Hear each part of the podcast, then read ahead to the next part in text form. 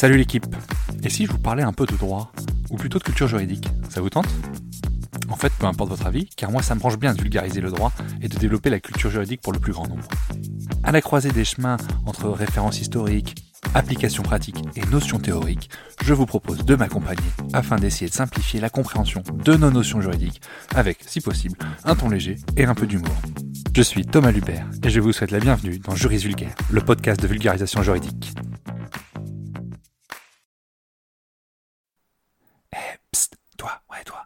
Tu veux me donner un petit coup de pouce, donne une note et un avis sur le podcast. Ça aide au référencement et surtout ça me fait très plaisir. Allez, bonne écoute. Sujet du jour, bonjour, l'accident de trajet. Alors oui, je traite l'accident de trajet avant l'accident de travail, parce que j'ai envie, et que l'accident de travail c'est bien plus long et bien plus complexe à expliquer. Donc j'en ferai un épisode plus détaillé sur ce point-là. Aujourd'hui, on traite l'accident de trajet. L'accident de trajet, c'est quoi? Déjà, c'est l'article L411-2 du Code de la Sécurité sociale qui fixe la définition d'un accident de trajet. Un accident de trajet, pour simplifier, c'est un événement soudain et imprévu qui cause un dommage corporel et qui se produit entre les points suivants.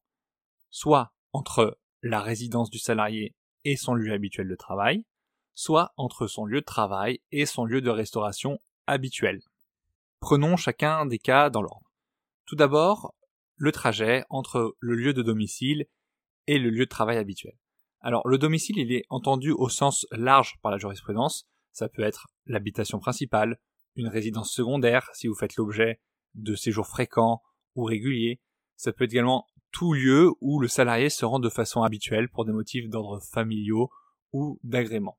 Donc on voit bien que cette notion elle est assez large. On, parle globalement de résidence. Pour qu'on considère être sur le trajet, le salarié doit se rendre sur son lieu habituel de travail. Concrètement, on peut penser que c'est son lieu contractuel, mais c'est le lieu où le salarié travaille habituellement. Vous avez donc compris qu'il est relativement compliqué de qualifier un accident de trajet pour un salarié itinérant, comme par exemple un commercial.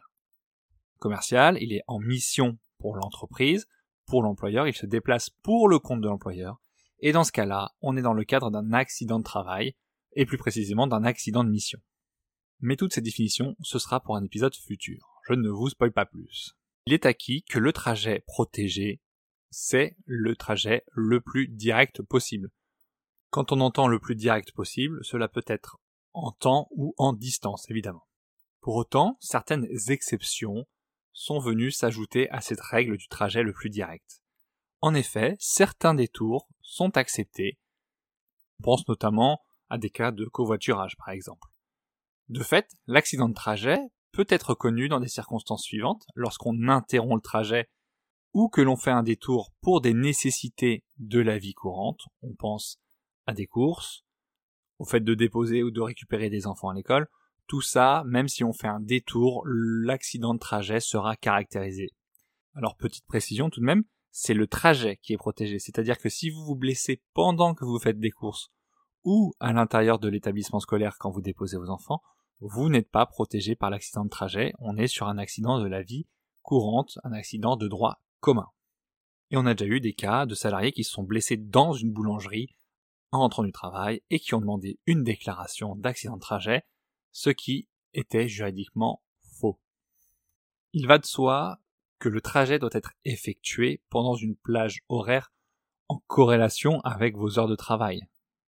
Si vous faites votre trajet 4 heures après avoir terminé votre prestation, on sera difficilement dans un accident de trajet puisque on considérera que vous avez pu vaquer librement à vos occupations et que dans ce cas-là, on sera dans un accident de droit commun.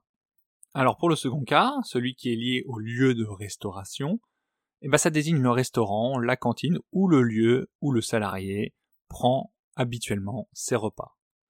Il faut réunir trois conditions que l'accident se soit produit entre le lieu de travail et le lieu de restauration, le salarié doit fréquenter régulièrement ce lieu de restauration, la fréquence est appréciée par les tribunaux en fonction au cas par cas, mais concrètement, c'est pas obligatoirement tous les jours que le salarié doit manger ici, mais il faut qu'il ait ses habitudes. Et enfin, il faut évidemment euh, que l'accident survienne pendant euh, les heures de travail, donc sur la pause, pour prendre le repas. Et encore une fois, on ne parle que du trajet, d'accord? Si vous vous blessez au restaurant, sauf à ce que ce soit un restaurant d'entreprise, si vous allez manger par exemple à un restaurant extérieur à l'entreprise, dans ce cas-là, l'accident ne sera pas un accident de trajet, ce sera un accident de droit commun. Un petit point délai, hein, parce que c'est nécessaire dans le cadre de la législation professionnelle et dans tout ce qui est accident de travail, accident de trajet. Le salarié a 24 heures pour avertir son employeur de la survenance d'un accident. À compter de l'information, l'employeur dispose de 48 heures pour déclarer l'accident à la CPM. Les conséquences pour un salarié d'un accident de trajet sont strictement les mêmes que pour un accident de travail. Rapidement, il n'aura pas de frais médicaux avancés, il y aura le tiers payant, il n'y aura pas de jour de carence et ses indemnités journalières de sécurité sociale seront majorées. du coup, je vous vois me dire, mais quel est l'intérêt d'avoir distingué l'accident de trajet de l'accident de travail? Eh bien, les conséquences pour l'employeur, elles sont différentes. C'est vraiment pour l'employeur qu'il y a une différence, car pour l'employeur, l'accident de trajet ne fera pas augmenter sa cotisation accident de travail et maladie professionnelle. Je vous rappelle que plus il y a d'accidents de travail, plus il y a de maladie professionnelle, plus l'employeur paye cher sa cotisation, plus sa cotisation augmente. Et bien dans le cadre des accidents de trajet, ce n'est pas imputé à l'employeur, ça n'impactera pas sa propre tarification, mais ça va être sur un pot commun. C'est-à-dire que tous les employeurs de France payent une majoration sur leur taux une majoration spécifiquement appelée accident de trajet. Donc en tant qu'employeur, si vous avez 0 ou 150 accidents de trajet, vous allez payer la même chose.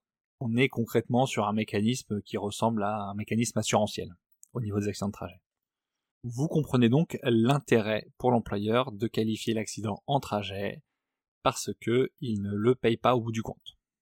Ça s'explique notamment par le fait que l'employeur il n'a pas de maîtrise sur la prévention et sur la sécurité qu'il peut apporter au salarié lors de son trajet, à la différence d'un accident de travail où l'employeur doit garantir des conditions de sécurité, c'est une obligation de résultat, et on considère donc qu'il y a un accident de travail, et eh ben c'est à l'employeur de supporter le coût ce qui n'est pas le cas pour un accident de trajet, ce qui est plutôt logique hein, quand on réfléchit, très difficile de faire de la prévention sur euh, un trajet.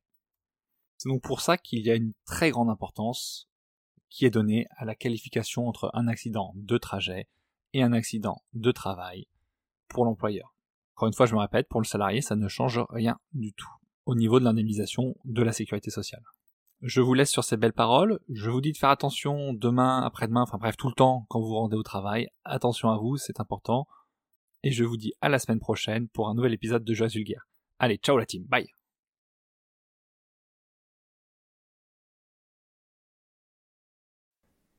J'espère que l'épisode vous aura plu et que vous aurez appris des choses. Si tel est le cas, et surtout, si vous souhaitez me donner un petit coup de pouce, gratuit, ouais ouais, c'est gratos, donc forcément pas très engageant, n'hésitez pas à partager à deux ou trois personnes autour de vous qui pourraient être intéressées par un peu de vulgarisation juridique. Je vous remercie beaucoup par avance.